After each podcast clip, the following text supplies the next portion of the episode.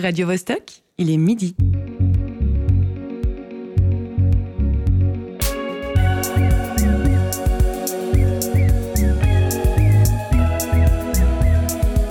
Midi bascule. Tous les vendredis à midi. La semaine passée, le groupe suisse-allemand joue dans une brasserie bernoise lors d'un concert comme celui-ci. Soudain, leur performance s'est interrompue. Des spectateurs sont mal à l'aise que des blancs jouent du reggae, portent des dreadlocks et des vêtements africains. Pour eux, c'est de l'appropriation culturelle. Si vous nous écoutez en direct, il est 6h du matin à Kingston, capitale de la Jamaïque. 4h du matin également dans le comté de Navajo, en Arizona, et midi dans les studios de Radio Vostok à Genève, où nous enregistrons cette émission. Si vous nous écoutez en podcast, évidemment, il est l'heure de votre choix. En ouverture, c'était un passage du téléjournal de la RTS, le 1930 du 28 juillet dernier. Aujourd'hui, nous abordons la notion d'appropriation culturelle. En régie, Alexis Raphaëloff et Cyril Fay nous accompagnent. Moi, c'est Marie-Ève Musy. Bienvenue dans Midi Bascule. Au mois d'août dernier, un bar zurichois désinvite le chanteur Léo Kummer du groupe Ambaroots. Peu de temps avant, une brasserie bernoise avait interrompu le concert du groupe Lauvarm. Le point commun de ces événements, dans les deux cas, les musiciens blancs portaient des dreadlocks. Ils ont été accusés d'appropriation culturelle. Une expression employée lorsqu'un groupe dominant exploite le patrimoine d'une culture dominée à des fins artistiques, économiques ou politiques. Plusieurs domaines sont concernés. En littérature, l'éditeur Ravensburger a retiré de la vente deux ouvrages pour enfants adaptés du personnage Winnetou, chef de tribu Apache, créé par la plume de Karl May à la fin du XIXe siècle. Le motif invoqué, son héros entretient une image romantique avec beaucoup de clichés qui occultent la réalité de l'oppression des peuples indigènes d'Amérique. En cuisine, le chef français du restaurant triplement étoilé Le Bernardin à New York a soulevé une vague d'indignation sur le net en publiant une photo d'un plat réinterprété à sa sauce. La spécialité vietnamienne qu'il proposait ressemblait en réalité plus à un bol de ramen japonais. Le concept d'appropriation culturelle est complexe, car les emprunts à d'autres cultures sont communs et font partie intégrante du processus créatif. Difficile de nier qu'un métissage de culture enrichit une œuvre. Il va s'agir de faire la part des choses entre pratiques respectueuses et attitudes offensantes. Pour en débattre, nous recevons deux invités. Il a court à l'instant dans le studio car son train était en retard. Le journaliste Christophe Passer qui va peut-être franchir la porte. Oui, le temps qu'il s'installe, je vais dire bonjour euh, avec notre second invité qui est au téléphone avec nous durant toute l'heure. Nous avons le poète et sociologue Henri Michel Hieré. Est-ce que la ligne est bonne? Euh, C'est à vous de me le dire. Bonjour. Euh, oui, moi je vous reçois 5 sur 5. Vous nous appelez depuis l'université de Bâle où vous venez de terminer un cours, c'est juste C'est bien ça, oui. Magnifique. Alors Christophe Passer, vous, vous, êtes en train de vous installer Oui, oui, je suis installé. Pas trop essoufflé? Non, non, ça va, ça va. Puis euh, c'est des choses qui arrivent, j'avais qu'à prendre un train plus vite. Voilà, exactement. Pour apporter un, un grain de folie à l'émission, nos deux chroniqueurs, José Lilo, comment ça va? Bah ça va et Olivier Mota. Alors, parfois, tu sais que tu me donnes des sueurs froides avec tes idées d'émission. C'est de lui que vient le sujet du jour. Qu'est-ce qui t'a pris, Olivier? Je me cache. Oui, euh, l'appropriation culturelle, c'est un thème, c'est un thème important, hein, euh, qui, qui, montre aussi que le sens des mots, euh, c'est quelque chose à prendre en compte. Hein. Moi, j'en ai un autre de mots pour pour vous tous, un joli mot, sycophante. Ça vous ça vous embouche un coin, hein les sycophantes, dans la Grèce antique, euh, c'était les dénonciateurs euh, publics euh, qui allaient dénoncer aux autorités certains de leurs concitoyens plutôt riches, dans l'espoir de toucher une partie de l'amende qui tomberait sur, sur les dix citoyens. Les sycophantes. C'est masculin et, féminin ou féminin? Masculin, masculin. Hmm. Alors pour euh, aérer la discussion, nous irons faire un tour du côté du musée d'ethnographie de Genève où Lucie Hayden-Benz s'est rendue. Et plus tard dans l'heure, nous entendrons un extrait de podcast issu de notre plateforme incroyable, Radio Bascule. Midi Bascule. Henri-Michel Hieré, on va commencer avec vous. Vous êtes euh, historien et post-doctorant au département de sociologie à l'université de Bâle. Vous enseignez à l'EPFL. Vous êtes aussi poète ivoirien et suisse. Tout d'abord, j'aimerais votre avis sur l'une des affaires de Dreadlocks qui a eu lieu cet été, suite aux accusations d'appropriation culturelle. Le chanteur de Lauvarm a déclaré qu'il n'en était rien. Les musiciens de son groupe qui portent des habits africains des liens avec cette culture. Ils jouent également dans des afro-bands et leur guitariste au Dreadlocks aime simplement cette coiffure. Dans ce cas, était-il juste de leur interdire la scène? Bah, Je ne pense pas. D'abord, merci de, m'avoir invité et de me convier à cette conversation. En fait, je ne pense pas qu'il faille interdire la scène. Je veux dire, euh, je ne pense pas que c'était la meilleure des décisions. En fait, je pense qu'il y aurait eu beaucoup d'autres possibilités qui auraient pu être euh, utilisées en l'occurrence. Je veux dire, il aurait pu y avoir des discussions, des conversations euh, à propos de, ce qui s'est passé. On aurait pu peut-être mieux comprendre le point de vue de ceux qui se sont plaints. Euh, et puis peut-être euh, organiser une conversation au lieu d'interdire, au lieu d'arrêter euh, ce comment dire cet orchestre-là. Donc je pense pas que ce soit que ça a été la meilleure des décisions. vous, vous êtes plus pour le dialogue que pour les interdictions. Si une euh, personne décide d'arborer un vêtement ou un accessoire d'une autre culture que la sienne par solidarité ou par amour de l'autre, euh, pourquoi est-ce qu'elle devrait y renoncer? Vous me posez la question comme si je pensais qu'il fallait qu'elle y renonce d'emblée. Je pense qu'en fait, ces discussions, enfin ces questions ne doivent jamais être séparées du contexte au sein duquel euh, elles ont lieu. Et surtout, il faut jamais perdre de vue le fait qu'on est dans un contexte, on est comme dans un champ magnétique. Et euh, il y a des rapports de pouvoir et euh, qui sont en fait préexistants à ce genre de conversation-là. Il y a des endroits du monde dont on considère qu'ils sont peut-être moins puissants que d'autres. Il y a des cultures dont on considère qu'elles sont moins considérées moins comme étant des références que d'autres. Euh, et ça, ce sont des réalités au sein desquelles ce genre de conversations-là ont lieu. Et euh, je pense que si on tient compte de cela, de cette réalité, des rapports de pouvoir, des inégalités qui existent dans le monde, peut-être qu'on comprend mieux pourquoi il y a des réactions aussi vivides autour de ces questions-là. Et donc, euh, aussi vives, pardon, autour de ces questions-là. Et donc, je pense que si on dissocie ces deux euh, euh, euh, questions, on, on, on comprend mal pourquoi les gens réagissent pour des choses qui paraissent plutôt bénignes. Mhm. Alors que si on, inclut la question du rapport de pouvoir, on se rend compte qu'il y a quelque chose d'autre qui fait que les gens réagissent. Et je pense qu'il faut jamais perdre ça de vue. Sinon, ça paraît tellement, ça paraît presque simple, mais presque une souffrance du fait que les gens portent euh, des habits africains. C'est joli, les habits africains, bien sûr. Tout le monde devrait pouvoir en porter sans problème. Mais il y a y a toute une histoire derrière. Il y a l'histoire de, de- du colonialisme, par exemple. euh, Donc ne, ne pas faire de généralité et remettre les éléments dans le contexte euh, et voir au, au cas par cas euh, chaque situation. Le débat surgit très fort aujourd'hui. Qu'est-ce qu'il a déclenché précisément maintenant? De quoi est-il le symptôme? C'est une question à laquelle il est difficile de répondre. Je pense que il y a un contexte général qui a qui s'est installé euh, depuis euh, le meurtre de George Floyd aux États-Unis, parce que euh, c'était tellement brutal.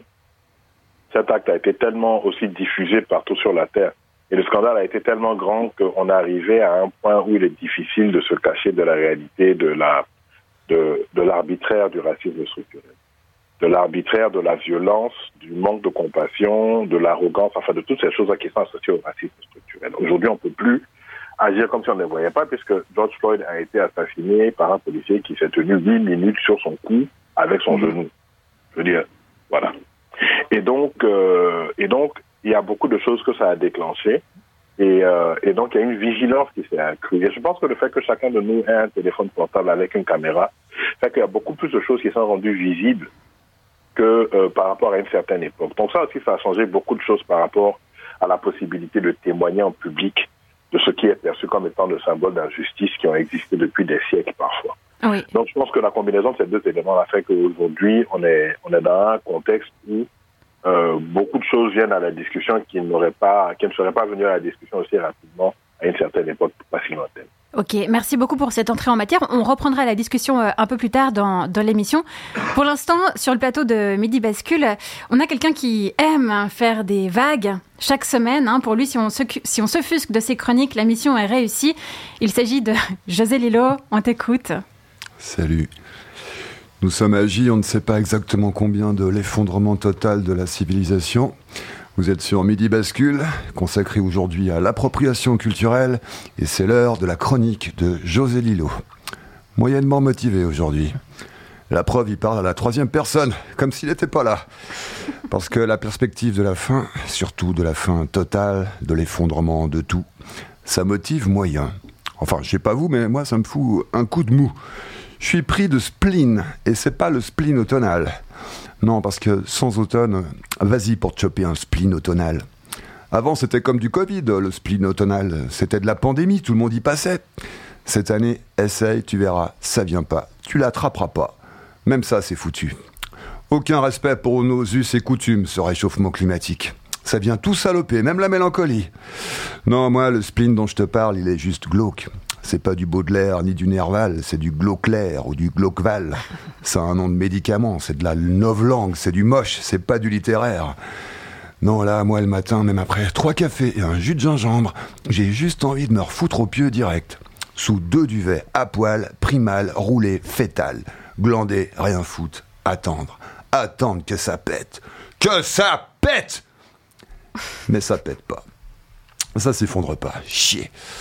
Je déteste attendre, alors euh, scroller des heures comme un zombax sur mon fil d'actu, lire des titres d'articles en ligne pour tuer le temps, et là tomber sur le gaz qu'émet le brocoli pourrait signaler la présence d'une vie extraterrestre. Ah oui, j'ai vu cette news.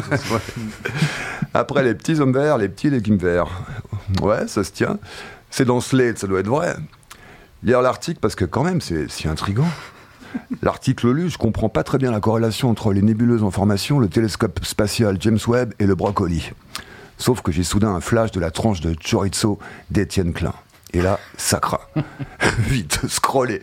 Parce que ça donne faim tout ça. Scroller, scroller. Ah tiens, des rastas blancs se sont fait gauler à Berne. Ouais, les cons Les salauds Toute la presse en parle. Ah non, attends, ça doit être une vieille actu de l'été. Comme toutes les saisons se ressemblent, maintenant, on sait plus. Ils seraient assez cons pour se faire gauler deux fois, la même année, pour du reggae blanc. Si vraiment ils peuvent pas s'empêcher de provoquer, ils peuvent pas lancer de la sauce tomate sur les vitres qui protègent les chefs-d'œuvre de la peinture, comme tout le monde. Ou alors euh, se contenter du patrimoine culturel authentiquement blanc et faire de la musique de skinhead. Un peu de cohérence, merde Tant qu'à faire des trucs de facho, autant le faire dans l'uniforme facho et faire la musique qui va avec. Sinon on n'y comprend plus rien, on s'y perd, tout devient confus. Puis avec le crâne rasé et un bon berce, euh, fini les accusations d'appropriation culturelle. Tout rentre dans l'ordre, tout le monde est peinard. Comment ça nique la tronche les infos sur les réseaux? Scroller encore mais s'emmerder. Et ça pète toujours pas, tous ces plats de bouffe qui défilent. Je saurais même pas dire les noms tellement il y a de couleurs de bouffe dans les assiettes. Il n'y a que quand c'est la peau que les gens coincent avec la couleur. Dans l'assiette, c'est LGBTIQIA+, tous les jours. Toutes ces coupettes de champagne, je dis pas que c'est mal de boire, surtout pas le champagne, mais pensez d'abord à faire la photo de la coupette pour la montrer, plutôt qu'à la boire. Là, il y a un truc qui me dépasse. S'emmerder, mais pas avoir envie de lâcher l'écran et de regarder le plafond. Ça fait tellement 19e, regarder le plafond. Préférez encore l'écran, au moins ça distrait. Mais quand est-ce que ça va péter? Allez Avec l'écran, au moins, on peut faire des trucs avant que tout pète. Perso, là, j'ai limite envie de répondre à Lily Hill sur Messenger, qui arrête pas de me harceler dans le menu Nouvelle invitation par message et qui me propose de Let's go for a walk and make love. Avec plein d'émoticônes cœur fuchsia. D'autres fois, c'est Sie dir mein Pussy vidéo sofort an kontaktiere mich. J'ai toujours été attiré par les femmes qui parlaient plusieurs langues.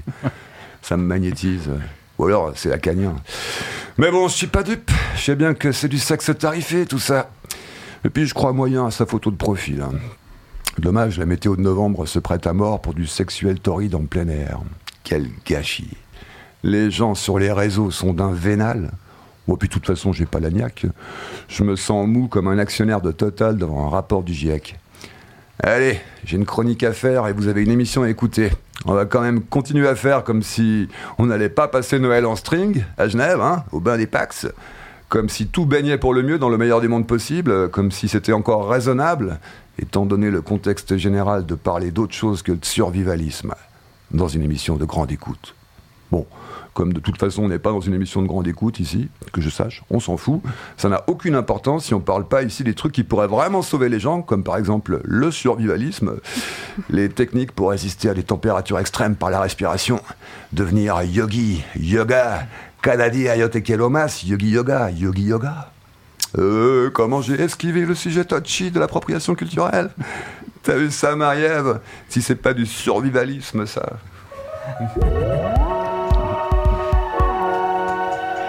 Merci beaucoup, José. Ça tombe bien, dans deux semaines, on parlera survivalisme. Tu te réjouis? Ah, mais alors, il va falloir que je potasse, parce que je suis mal barré hein, en termes de survivre. Est-ce que l'un de nos invités souhaite euh, réagir à cette chronique?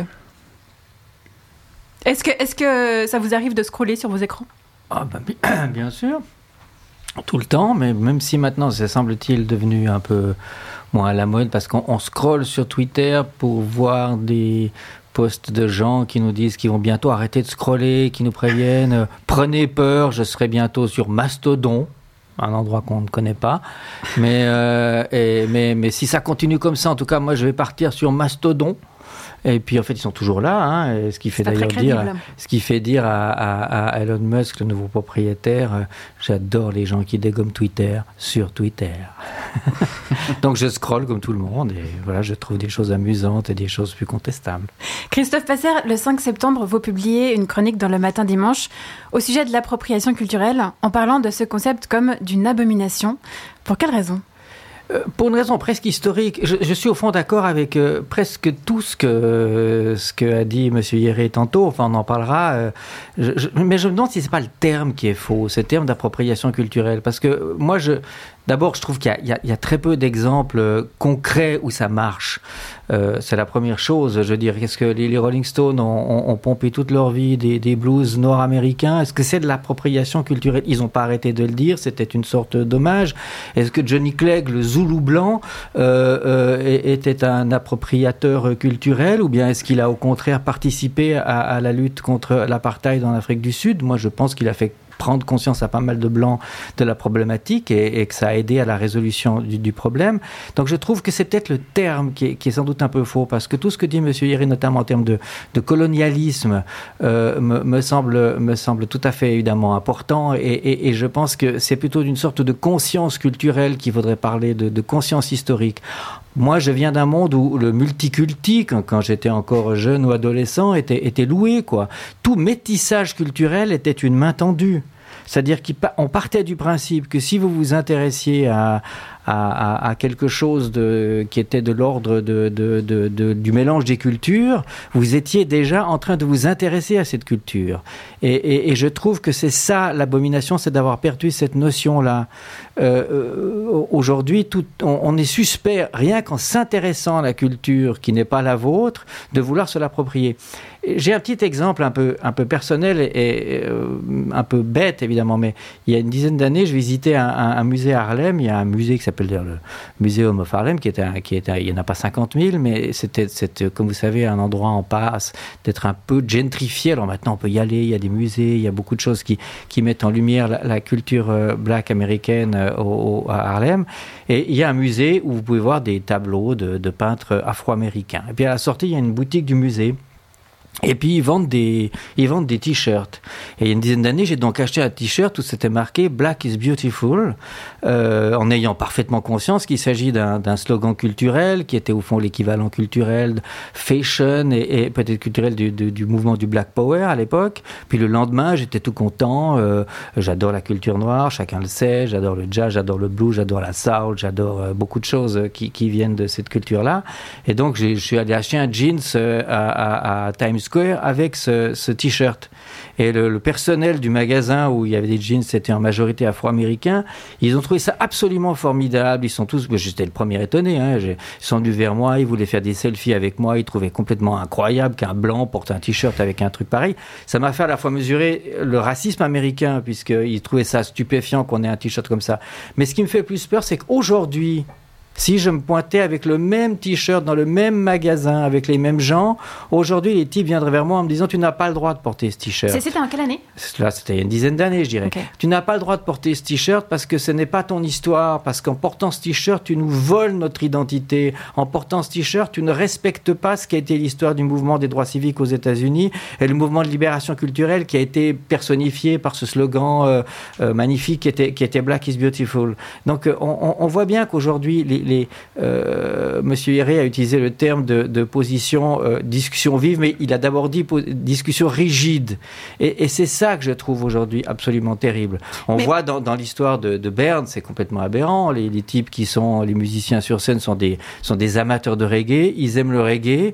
Euh, il y en a certains qui ont des dreads, d'autres qui en ont pas. Mais il y a aussi l'idée de prendre la place de, de musiciens noirs. Par exemple, suite à tout ce scandale qui a eu lieu cet été, il y a certains organisateurs d'événements qui ont maintenu la venue euh, d'Ambarout, l'un des deux groupes de reggae, mais après euh, qui ont reconnu que dans leur programmation future, ils devraient être plus inclusifs et plus diversifiés parce qu'ils ont réalisé, suite aux Mais polémiques, qu'ils programmaient surtout des personnes blanches pour la plupart des hommes. Donc on peut comprendre qu'il y ait des gens qui se fusquent que ce n'est pas normal de programmer que des Mélange- musiciens blancs de sexe masculin. Pas tout, mélangez pas tout, parce que si, si il s'agit de faire une logique de qu'il faut plus d'artistes féminines, plus d'artistes de toutes les couleurs, évidemment tout le monde est absolument d'accord. Je veux dire, moi ce que ce que je trouve aberrant, c'est d'imaginer que parce que vous aimez le blues, vous devez être noir, et, et parce que vous aimez le reggae, vous devez être noir, et que si vous êtes blanc et que vous aimez par exemple le blues et le reggae, vous auriez plus le droit d'en faire parce que vous prendriez la place de quelqu'un.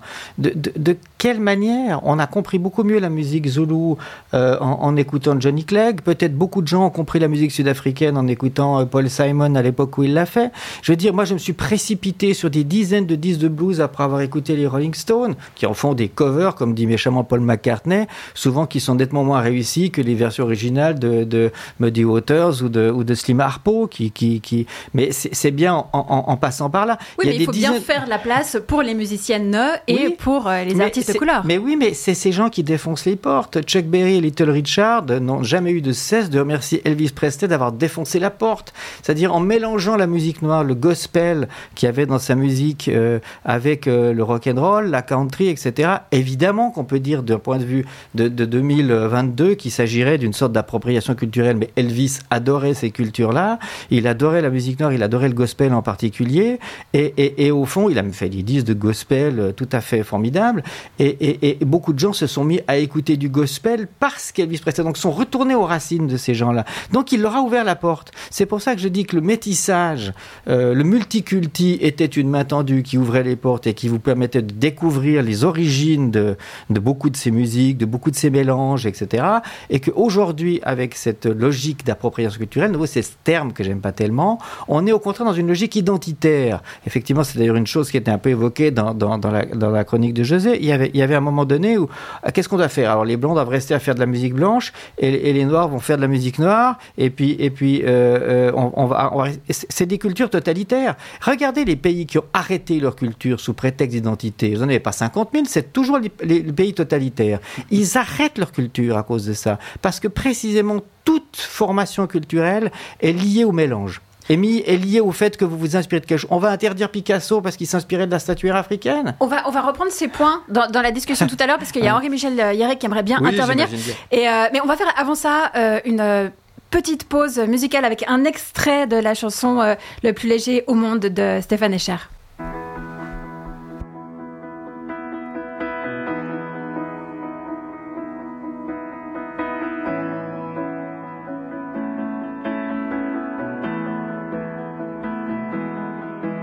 Fleuve, je suis né. Depuis, je flotte avec le flux dans cette vie qui veut de moi, peu importe ce que je suis. Et donc, j'existe et je respire et je me dis que ce n'est pas un mauvais départ.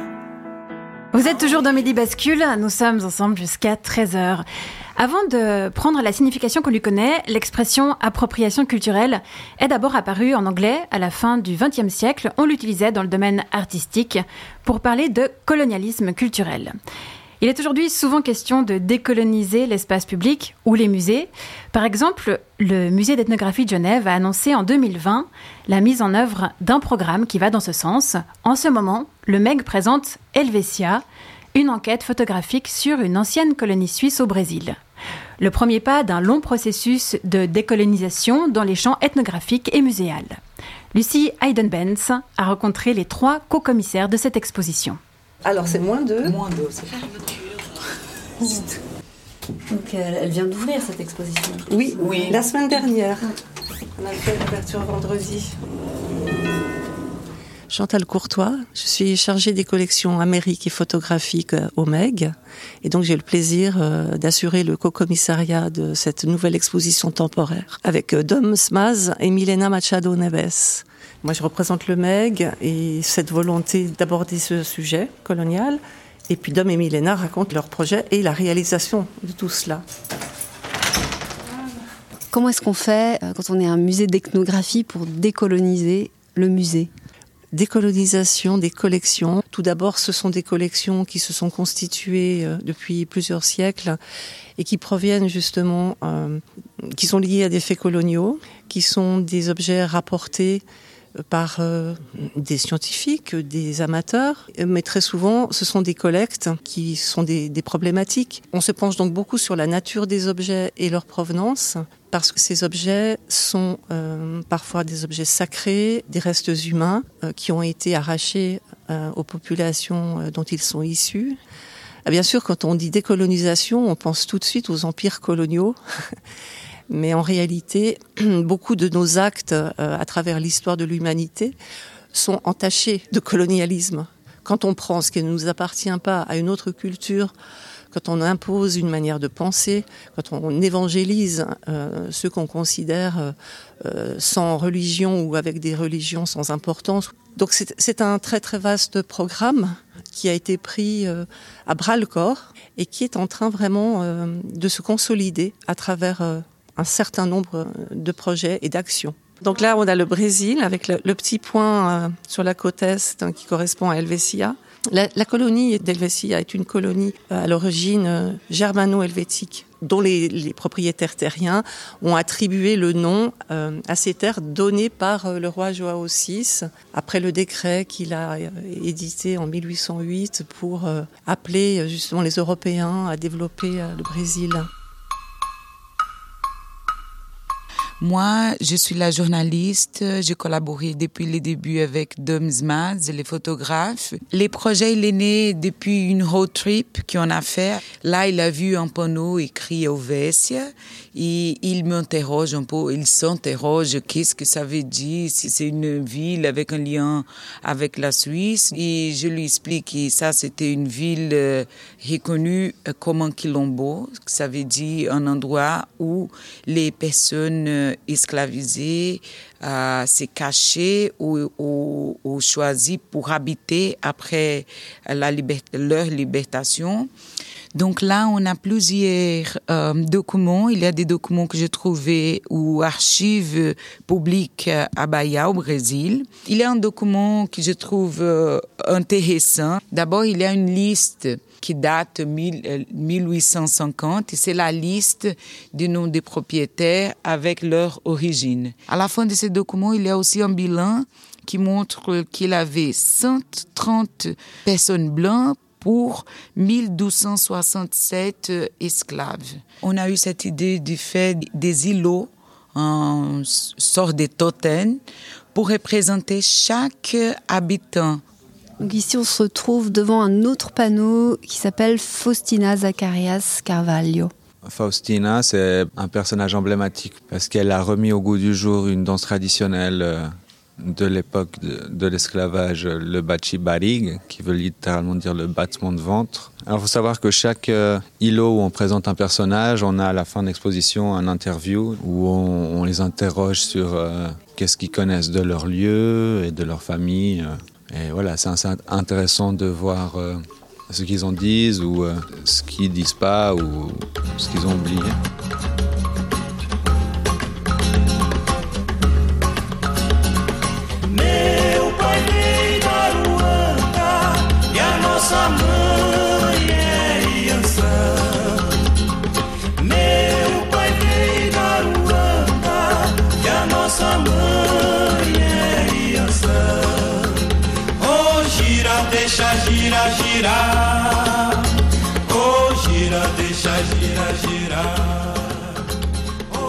Établit de plus en plus de contacts avec des artistes, euh, car ces artistes, et là je reviens au peuple, la population source dont que j'évoquais tout à l'heure, euh, beaucoup d'artistes euh, descendants de ces populations produisent, témoignent et souhaitent participer à, montrer leur histoire, tout simplement, en proposant des œuvres.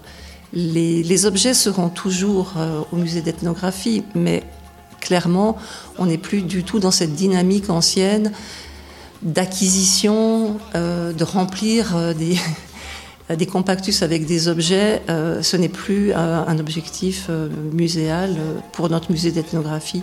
Parce qu'au départ, accumuler des objets, montrer à la place des autres, c'est déjà un acte colonial. Donc c'est toute une démarche autre qui se met en place, de partage, d'écoute de laisser la place à.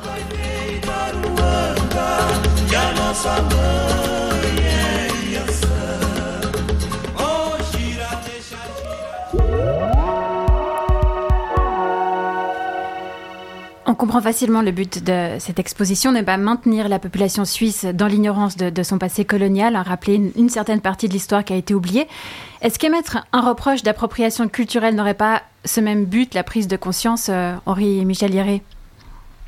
Oui, a priori, c'est-à-dire qu'il est, important de voir que euh, quand euh, des expositions de cette nature ont lieu, elles essaient de nous rappeler justement ces liens d'inégalité dont je parlais, en fait la, dimension problématique dans les rapports de pouvoir au niveau de la culture. Vous savez, il est important de rappeler que le, la prise de possession des biens culturels d'un pays, d'un peuple par un autre. Vous savez, ça s'est fait en Europe. Les gens, les gens oublient qu'une des premières choses que les nazis ont fait quand ils sont arrivés à, à, à Paris en 1940, en juin 40, c'est qu'ils se sont précipités au Louvre. Ils ont vidé le Louvre. Les gens oublient cette histoire. Ils ont vidé le Louvre et ils sont allés déposer tout ce qu'ils ont pris à Berlin. Et quand, quand Berlin a été conquise et par les soviétiques et par les alliés, une des premières choses que les Français ont faites a été de récupérer les biens culturels français pillés par les Allemands.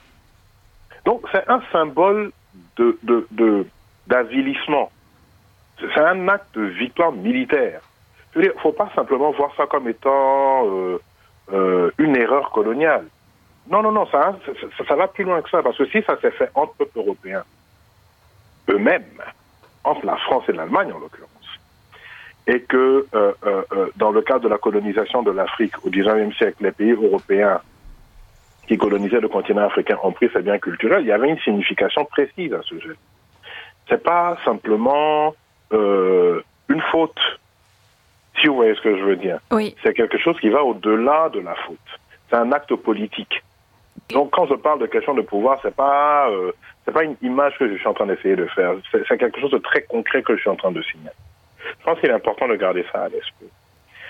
Euh, si je peux continuer, à moins que vous ayez. Une Christophe Passer aimerait réagir euh, sur ce que, ce que vous disiez. Oui, je suis absolument d'accord avec ce qui vient d'être dit, mais j'aimerais quand même apporter une nuance. Quand, quand les nazis, euh, effectivement, prennent, prennent les, les, les musées du Louvre et, et d'ailleurs pour les emporter en Allemagne, ils ont précisément pris, j'allais dire, l'art chrétien l'art pur. Donc ils ont, ils ont, ils ont d'ailleurs, ils avaient fait leur fameuse exposition d'art dégénéré, et l'art dégénéré, c'était précisément des artistes qui avaient mélangé les cultures. Donc c'est bien ce que je dis, c'est-à-dire qu'à un moment donné, quand vous refusez de mélanger les cultures, comme les nazis l'ont fait à un moment donné, et que vous vous concentrez sur votre identité, alors en l'occurrence c'était l'identité chrétienne que les nazis ont, ils ont pris tout l'art religieux, l'art chrétien, etc. On est dans des moments où vous voulez arrêter la culture dans un espace un peu euh, totalitaire. Et je veux dire, euh, moi je suis absolument, euh, évidemment, j'encourage tout le monde à aller voir la formidable exposition de Dom Smads et, de, sa collègue au musée d'ethnographie. Mais il n'y a par exemple pas, comment dire, de culture plus métissée que la culture brésilienne. Euh, Aujourd'hui encore, on, le voit, je veux dire, il n'y a, pas, a pas de culture plus mélangée et il n'y a pas de culture, j'ai envie de dire, plus riche que la culture brésilienne, presque dans le monde aujourd'hui, du fait même des infinis mélanges qu'il y a eu dans la culture brésilienne. Alors ça n'excuse aucune conquête, ça n'excuse aucune, euh, comment dire, en, en aucune manière, euh, je ne veux pas commencer à, à ce qu'on me fasse dire ce que je ne veux pas dire, excuser le colonialisme sous prétexte qu'il aurait mélangé les cultures, mais j'observe quand même qu'il y a d'un côté un pays, euh, le, Brésil, qui a métissé sans arrêt sa culture et qui est d'une richesse culturelle infinie, et vous aviez une, une, un gouvernement en Asie qui était exactement sur la ligne inverse et qui arrêtait la culture. C'est pour ça que je dis que le reproche à l'appropriation culturelle est un peu fascisant. On, comprend, on, comprend, bien donc euh, que l'indignation face à l'appropriation culturelle repose sur l'hypothèse de l'existence d'une culture pure. Ça, vous, vous concevez, euh, vous comprenez ces réticences. C'est ce que j'étais en train de dire. Je ne parlais pas de ça. J'ai parlé de l'exemple nazi, pas dans le sens où euh, les nazis se sont intéressés à la culture pure. On sait ce que les nazis ont fait. Mais je parle du fait que l'acte de prendre les biens culturels d'un pays par rapport à un autre, je veux qu'on le comprenne dans le contexte historique. Je veux qu'on comprenne que ça arrivé en peuple européen. Mais ça, ça je crois qu'on l'a compris.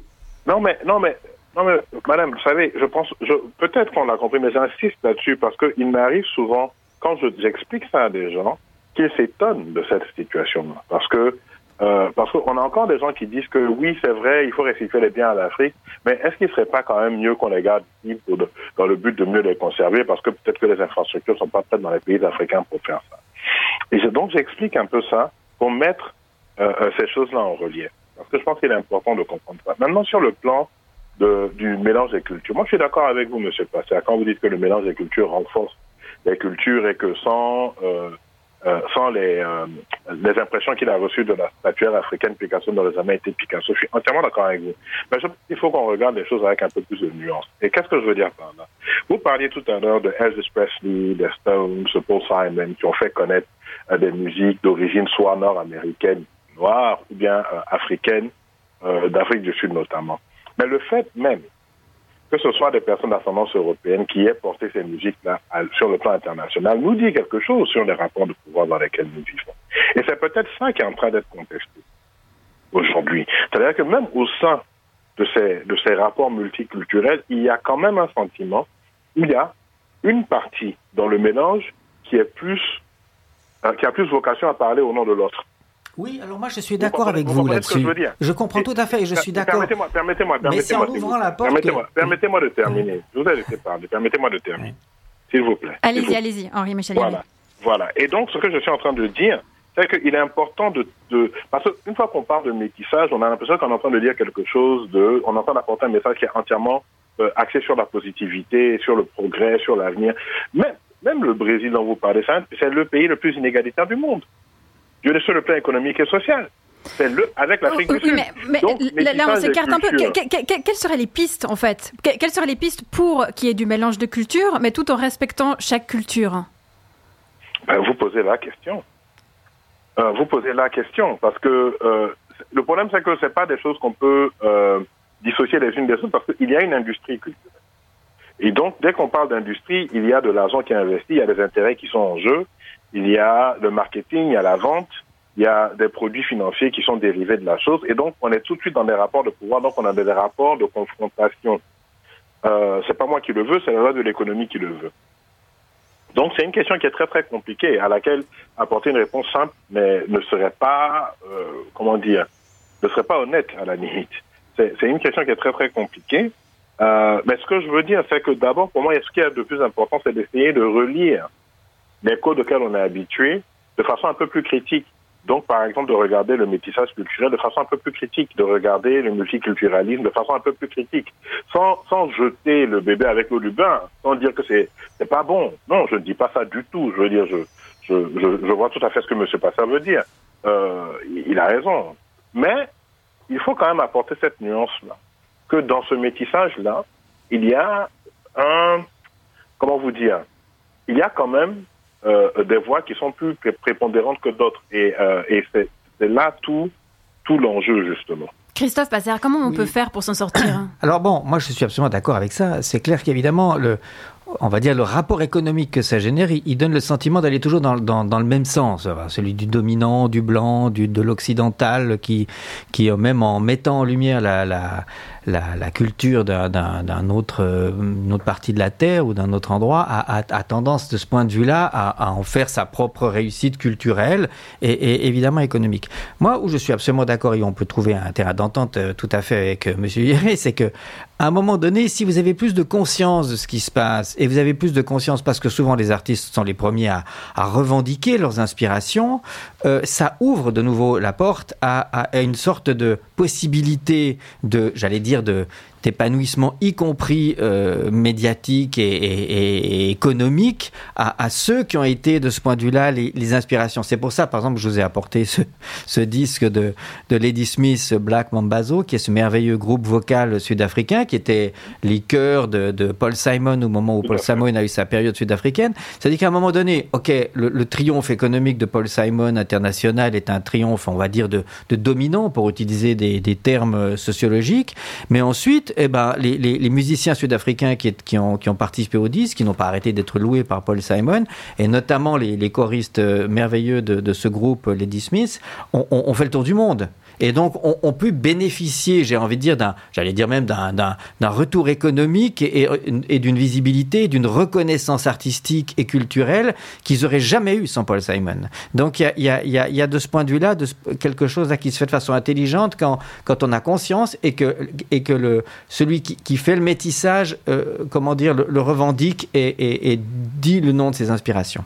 Vous avez fait la transition à ma place, Christophe Passer. on va écouter le morceau dont vous nous avez parlé.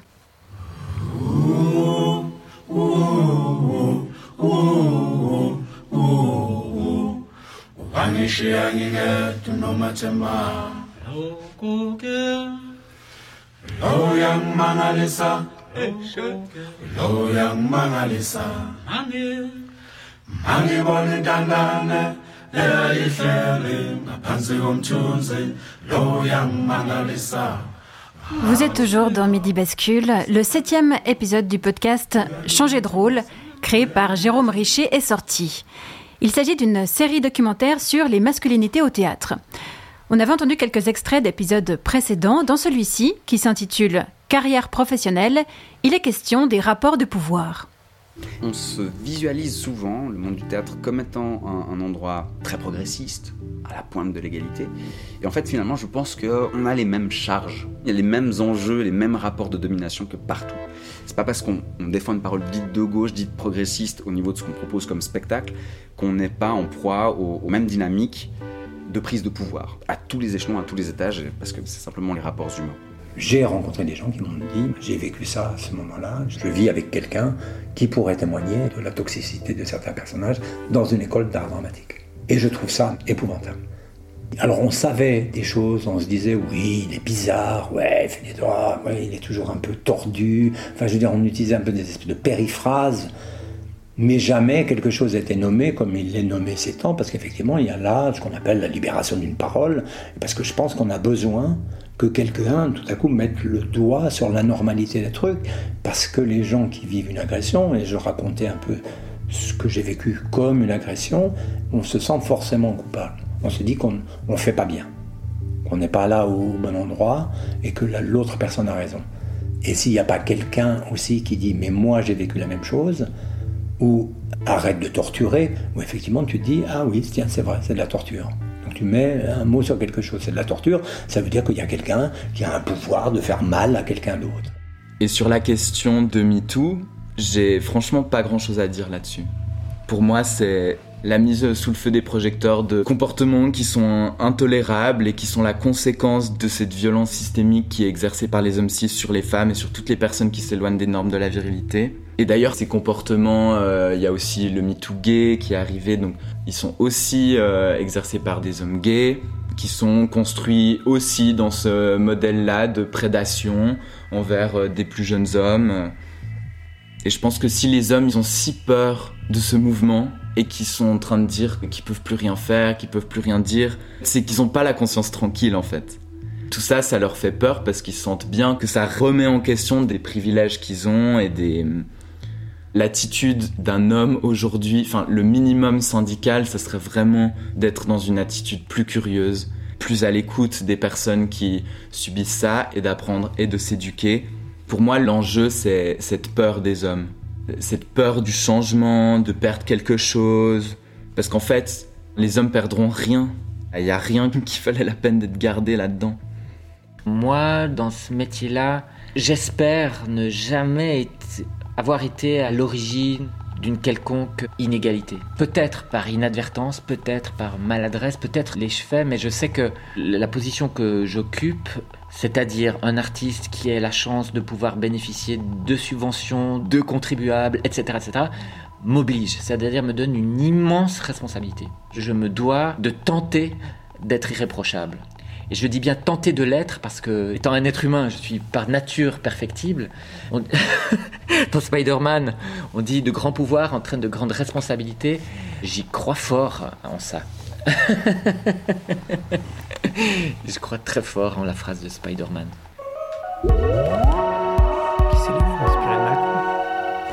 Vous trouvez l'intégralité de cet épisode sur radiobascule.ch. Je rappelle le nom du podcast Changer de rôle.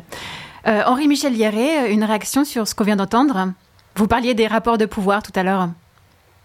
Oui, non, bien sûr. Je, veux dire, c'est une, déclinaison.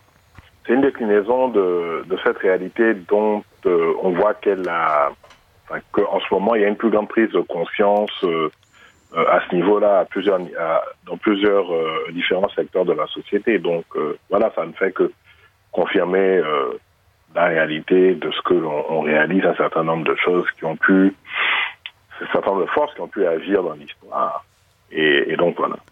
Il, euh, il, trépigne sur sa chaise. Il est en train de faire des exercices d'échauffement des épaules. C'est rare qu'il parle si tard dans l'émission.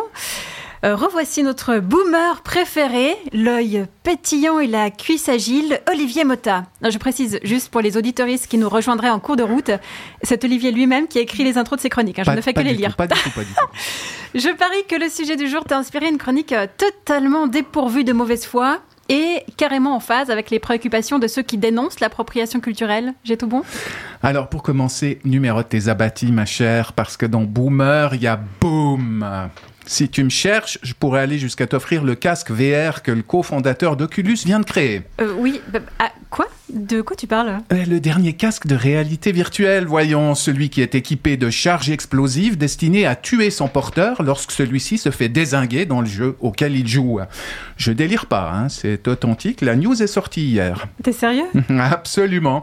La réalité dépasse la fiction parce que la réalité s'inspire de la fiction, ce que les convulsions de notre temps illustrent à merveille. Note bien qu'il y a d'autres moyens de se flinguer les neurones en y introduisant par exemple des idées foireuses, voire toxiques, et en oubliant que l'enfer est pavé de bonnes intentions. C'est là qu'on retrouve notre thème du jour et que j'ai envie j'ai envie, mais dis-moi, euh, ça, ça va, Marie-Ève? Je te dérange pas là? Non, non, allez, continue, vas-y. Oui, alors pour vous qui nous écoutez, j'explique. Marie-Ève vient de sortir de sous la table un petit pochon d'herbe, des feuilles et du tabac, et elle est en train de se rouler un pétard, on dirait. Ok, on est parti d'un groupe de reggae aujourd'hui, mais je trouve que tu pousses l'imprégnation journalistique un peu loin quand même. Enfin bref, chacun ses vices. Revenons à nos moutons. Évidemment. Ouais, évidemment. Nos moutons de panurge, en l'occurrence, qui, dans leur zouka contre les délits d'appropriation culturelle ont négligé tout d'abord une très vieille et très utile invention. Vous savez, ces machins avec plein de mots et de définitions, ces machins qui du temps euh, des livres papier pesaient le poids d'un âne mort, vous voyez? Oui. Les dictionnaires, c'est ça, bien sûr. Eh bien, que nous apprend le trésor de la langue française à l'entrée Appropriation? Tout simplement que c'est l'action de s'approprier une chose, d'en faire sa propriété. Vous me direz, nous voilà bien avancés, mais en fait si. Entre nous, est-ce qu'on ressent les mêmes qui composent notre culture? Alors, j'ai déjà eu l'occasion d'introduire le concept dans une émission précédente, le concept de même, M-E grave M-E, euh, qui est euh, une unité d'information culturelle euh, qui a été forgée par le néo-darwiniste Dawkins. un même, ça peut être un air de musique, un, un, un, vêtement, une coutume, une manière de pratiquer la politesse, une œuvre d'art. C'est très vaste. Merci de de te préoccuper de notre culture. Voilà, je, sais que vous êtes un peu dissipé. Euh, est-ce qu'on ressent les mêmes, je reprends, qui composent notre culture comme une chose dont on serait propriétaires et qui, s'ils étaient imités par un kidam d'une autre culture, nous seraient en quelque sorte dérobés, un peu comme une racaille de cours d'école bastonne un camarade pour lui chourer son goûter. Navré de le dire, mais la vie des formes, ça fonctionne pas ainsi. Les mêmes, les idées, les concepts, les coutumes, les œuvres, tout cela migre de cerveau en cerveau par répétition et par imitation. C'est comme ça, ça a toujours été comme ça et rien ne saurait arrêter ce processus. Autre de discorde, c'est nous-mêmes en tant qu'espèce qui ne fonctionnons pas ainsi. Je vais rabâcher, encore une fois, mais je crois que c'est nécessaire. Nous sommes des animaux sociaux, dévorés par la curiosité et littéralement accros à l'art, à la fiction, depuis la nuit des temps. Et quand on est curieux, quand on aime ou qu'on admire, qu'est-ce qu'on fait? Rassurez-moi, vous avez déjà observé un gosse? Eh bien oui, c'est tout simple. On imite, on s'inspire d'eux, on copie, on singe, parce que c'est de cette façon qu'on apprend. Alors, Entendons-nous bien. Le couturier, la chanteuse, le cuistot ou la youtubeuse experte en maquillage qui pique tel ou tel motif d'une culture qui n'est pas la leur pour en tirer un profit maximal et sans citer leurs sources, eh ben, sont de sacrés fumistes qui ne méritent pas la moindre considération. Moralement, ils sont dans le caniveau, il n'y a pas à chiquer. Mais de là à jouer les arbitres des élégances et à vouloir interdire le concert d'un groupe de reggae au motif que l'un des musicos blancs porte des dreadlocks, il y a un pas que les esprits éclairés seraient bien avisés de ne pas franchir. Déjà, si ça se trouve, le blanc à dreadlocks, il connaît infiniment mieux le rastafarisme que ses censeurs à la petite semaine.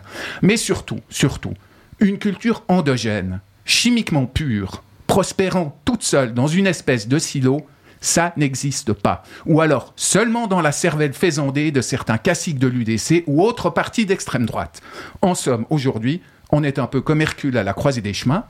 Soit on choisit la voie d'une vie faite de métissage, d'emprunt, d'emprunt, bon sang, et pas d'appropriation, d'hybridation et d'influence croisée. Soit on opte pour le chacun chez soi et les vaches seront bien gardées. Dans ce dernier cas, par contre, soyons cohérents on vandalise la majorité des œuvres d'art qui sont souvent pleines à rabord de motifs issus d'une culture qui n'est pas celle qui les a vues naître. On rend le zéro aux Mésopotamiens, aux Indiens ou aux Arabes. On congédie le jazz. On ferme tous les restos asiatiques qui sont pas tenus par des natifs de Pékin ou alentour. Et on se cantonne à des soirées yas et yodel avec une bonne raclette en accompagnement. Le rêve, quoi. Si ce n'est qu'alors, je prédis qu'Exit va connaître un succès retentissant. Bon, je vois que tu as fini de rouler ton joint, Marie-Ève. Oublie pas de le faire euh, circuler, hein, que les copains puissent euh, profiter.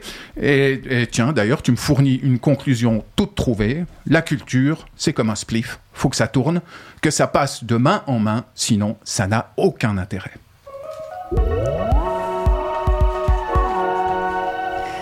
Merci Olivier. Tiens, si jamais tu veux tirer une taf.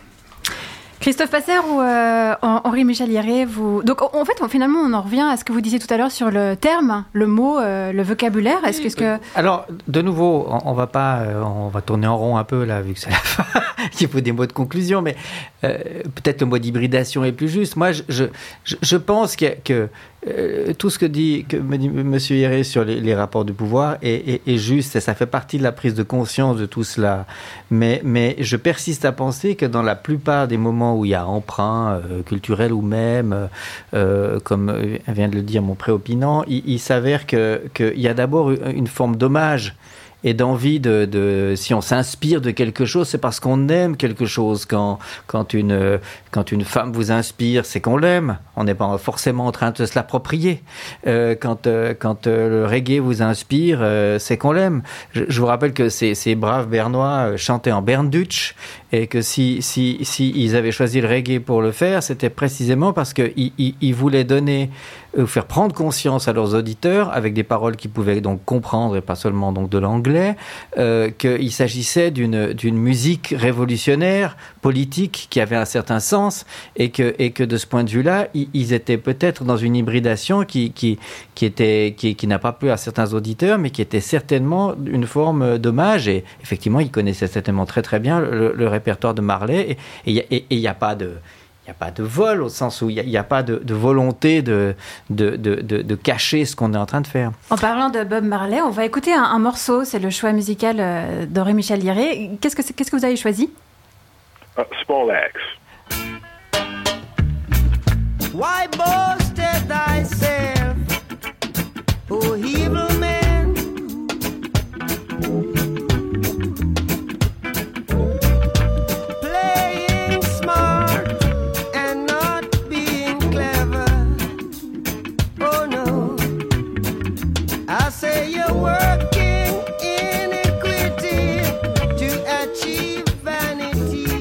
Bien, cette heure était bien intense.